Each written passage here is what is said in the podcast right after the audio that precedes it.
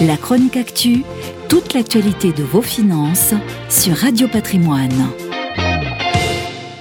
En décembre dernier, on apprenait que Tesla est devenu le champion mondial des voitures électriques. L'entreprise du sulfureux et génial Elon Musk avait réussi à commercialiser davantage de véhicules que son concurrent chinois BYD.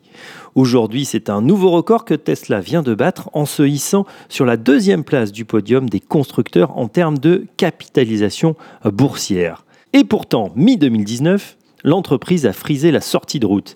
Pertes abyssales, délais et rythme de livraison non respectés, besoin d'une nouvelle levée de fonds, irrévérence de son PDG, les choses étaient bien mal embarquées. Pourtant, à partir du deuxième semestre, l'accélération était progressive et constante. Sur l'année, 367 500 véhicules ont été livrés, soit 50% de plus qu'en 2018, et le dernier trimestre a engrangé un tiers des ventes. Le succès de la Model 3, une berline plus abordable que les luxueux modèles S ou SUV modèle X, plus de 4 ventes sur 5. Surfant sur la vague des réglementations limitant le CO2, l'entreprise a le vent en poupe et lancera avec quelques mois d'avance son modèle Y, un nouveau SUV avec l'ambition d'atteindre les 500 000 exemplaires pour 2020.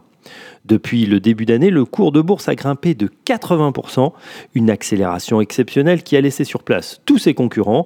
L'action est ainsi mieux valorisée que l'ensemble de ses concurrents américains General Motors, Ford et Fiat Chrysler réunis.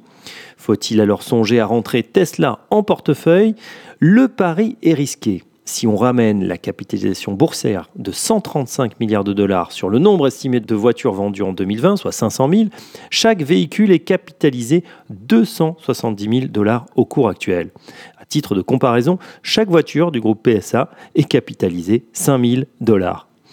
Certes, le pouvoir d'attraction, voire de fascination qu'exerce Tesla doit logiquement offrir un premium, mais celui-ci semble un chouïa exagéré. Il sera en effet difficile pour Tesla d'atteindre ses objectifs, notamment à cause du coronavirus en Chine qui paralyse sa Gigafactory, son usine de Shanghai. Et surtout, face à des adversaires mondiaux qui fourbissent leurs armes et leurs nouveaux modèles pour reprendre la pole position dans l'électrique. La chronique actu toute l'actualité de vos finances sur Radio Patrimoine.